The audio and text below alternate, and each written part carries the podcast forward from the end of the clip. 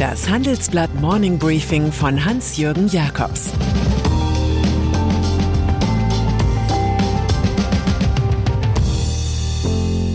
Guten Morgen allerseits.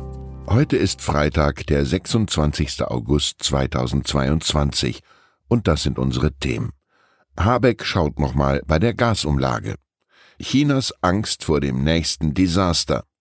Immobilien. Absturz mit Ansage. Nach einer kurzen Unterbrechung geht es gleich weiter. Bleiben Sie dran. Wenn ich am Freitag Feierabend mache, freue ich mich auf richtig viel Lesezeit am Wochenende. Wenn es Ihnen vielleicht genauso geht, haben wir jetzt genau das Richtige für Sie. Das neue Handelsblatt Wochenende. Ich bin Charlotte Hauenhorst, Digitalchefin beim Handelsblatt. Und ich bin Sven Prange, Leiter des neuen Wochenendteams. Wir sind jetzt noch mehr für Sie da, wenn Sie Zeit haben, am Wochenende, mit inspirierenden Recherchen, praktischen Ratgebern und echten Deep Dives. Entdecken Sie unser neues Programm auf handelsblatt.com/wochenende und abonnieren Sie dort unseren neuen Wochenend-Newsletter. Wir freuen uns auf Sie. Robert Habeck. Altkanzler Gerhard Schröder verfolgte einst die Luftballonpolitik. Er steckte wichtigen Medien irgendeinen großen Plan und wertete am Ende wie das beim Wähler ankam. Wirtschaftsminister Robert Habeck geht erst gar nicht den Umweg über geleakte Konzepte, sondern zieht Ideen durch bis hin zur Verordnung, um sie dann bei zu viel Kritik wieder neu prüfen zu lassen. So hält es der Politiker bei der missratenen Gasumlage. Das schauen wir uns nochmal an. Beim Unternehmertag im westfälischen Münster trat er in dieser Sache als politischer Kauseur auf. Es hätten sich einige Unternehmen reingedrängt, die nun viel Geld verdient hätten und die Umlage der Bevölkerung nicht brauchen würden. Zugleich wies Habeck laut der Zeitung Welt auf juristische Hürden und mögliche Klagen hin. Dann könnte am Ende der Zusammenbruch der Gasversorgung drohen.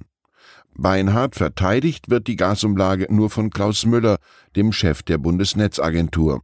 Er sagt, sie sei zielgenauer als ihr Ruf. China.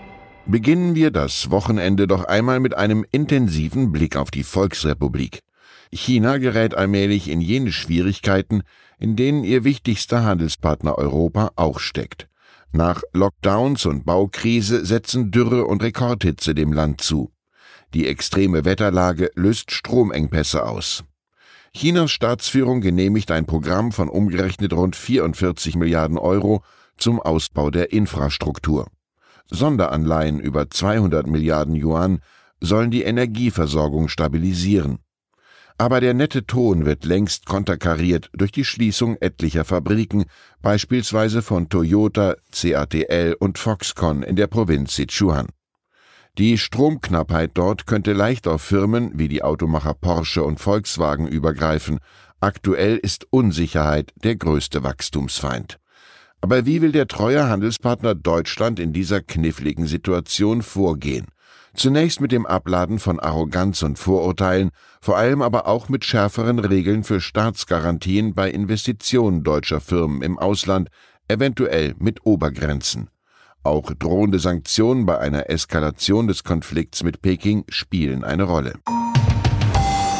Huawei einer, der vorangehen will, ist Chinas Staatspräsident Xi Jinping.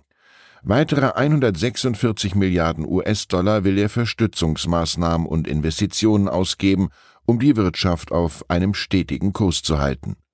Ungewöhnlich düstere Töne schlägt dagegen Ren Zhengfei an, Gründer des erfolgreichen IT-Konzerns Huawei.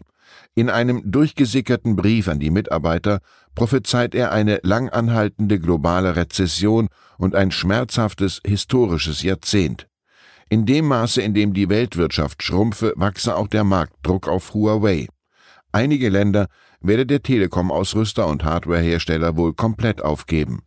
Insbesondere für die Jahre 2023 bis 2025 gehe es nur noch ums reine Überleben, so der Gründer. Immobilien. Je mehr die Zinsen dankten, desto stärker suchten die Deutschen Betongold. Sie investierten auch zu Höchstpreisen in Immobilien. Doch der Rausch des letzten Jahrzehnts war vorbei, als selbst windschiefe, abgelebte Häuser in wenig attraktiven Vierteln nachgefragt wurden, als würden dort Goldnuggets herumliegen. Der Durchschnittspreis für Wohneigentum war zuletzt auf 538.000 Euro geklettert, ein Anstieg von 85 Prozent innerhalb einer Dekade. Wo zuletzt noch fast blind gekauft wurde, steigt nun die Nervosität, schildert unser Wochenendtitel. Und die Nervösen haben gute Gründe für ihre Zitterhände, mal fehlen die Handwerker, dann wieder frühere Förderungen, mal ärgern die steigenden Baukosten. Wer jetzt ein Haus verkaufen muss, schaut schnell in die Abflussröhre. Biomarktfilialen. Zur viel zitierten Zeitenwende gehört, dass erst einmal vieles schlechter wird, bevor manches besser wird. Das ist zu sehen bei den wieder steigenden CO2-Emissionen, beim erzwungenen Run auf Öl, Kohle und Gas. Auch bei den Bio-Lebensmitteln gibt es bedenkliche Entwicklungen. Immer mehr Anbieter geben auf, weil die wegen der Inflation besorgte Klientel auch hier spart. Schließlich wollen die nach wie vor geplanten Urlaube finanziert werden. Die Reformhauskette Bacher mit 100 Filialen und die Handelskette Superbiomarkt gaben beispielsweise auf. Laut aktuellen Zahlen brach der Umsatz der Reformhäuser und Naturkostläden im ersten Halbjahr um 39,1 Prozent ein, Biosupermärkte büßten 16,5 Prozent ein. Nachhaltigkeit ist kein Trend mehr, wenn sie an den Geldbeutel geht. Literatur mein Kulturtipp zum Wochenende ist Buch Nummer zwei auf unserer Shortlist für den Deutschen Wirtschaftsbuchpreis 2022. Eine kurze Geschichte der Gleichheit von Thomas Piketty. Es handelt sich um ein Best-of der bisherigen Arbeiten des französischen Ökonomen, für den der Reichtum einiger weniger schneller wächst als das Bruttoinlandsprodukt. Hier konzidiert er, die Gesellschaft sei in den letzten 200 Jahren egalitärer geworden, aber noch nicht am Ziel und das ist für ihn ein demokratischer, dezentralisierter Sozialismus. Piketty fordert Sozialstaat und progressive Steuersätze, ist aber zu naiv bei der Frage, was ein Staat überhaupt leisten kann. Lesenswert sind Pikettys historische Ausflüge etwa zur Sklaverei, zu Frauenrechten, Bildung oder Thatcherismus. Wladimir Putin. Und dann ist da noch Katharina Tichonowa, die jüngere Tochter des russischen Staatspräsidenten, die offenbar Bayern gerne mag. Nach Recherchen des Spiegel und der russischen Investigativplattform iStories flog sie seit 2015 offenbar mehr als 20 Mal nach Deutschland, alles der Liebe wegen.